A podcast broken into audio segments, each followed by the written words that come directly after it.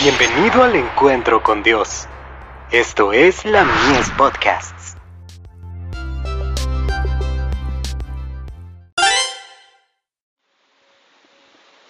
La fe por la cual vivo. Brillantes rayos de gloria. Y el resplandor fue como la luz, rayos brillantes salían de su mano, y allí estaba escondida su fortaleza. Habacuc 3, verso 4. Mediante el éxito que tuvo al desviar al hombre de la senda de la obediencia, Satanás llegó a ser el Dios de este siglo. Pasó al usurpador el dominio que antes fuera de Adán. Pero el Hijo de Dios propuso que vendría a esta tierra para pagar la pena del pecado, y así no solo redimiría al hombre, sino que recuperaría el dominio perdido.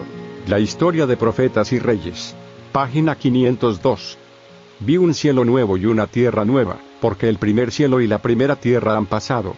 El fuego que consume a los impíos purifica la tierra. Desaparece todo rastro de la maldición. Ningún infierno que arda eternamente recordará a los redimidos las terribles consecuencias del pecado. Solo queda un recuerdo, nuestro Redentor llevará siempre las señales de su crucifixión. En su cabeza herida, en su costado, en sus manos y en sus pies se ven las únicas huellas de la obra cruel efectuada por el pecado.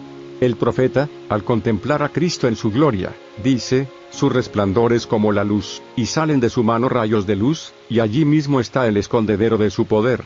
En sus manos y su costado heridos, de donde manó la corriente purpurina que reconcilió al hombre con Dios, allí está la gloria del Salvador, allí mismo está el escondedero de su poder.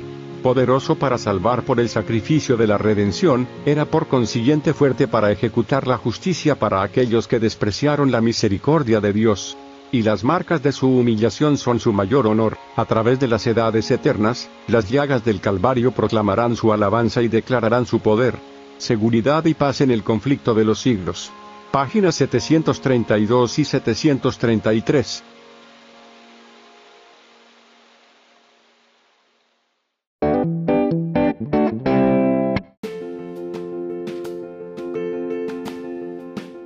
Visítanos en www.ministeriolamies.org para más contenido. Dios te bendiga.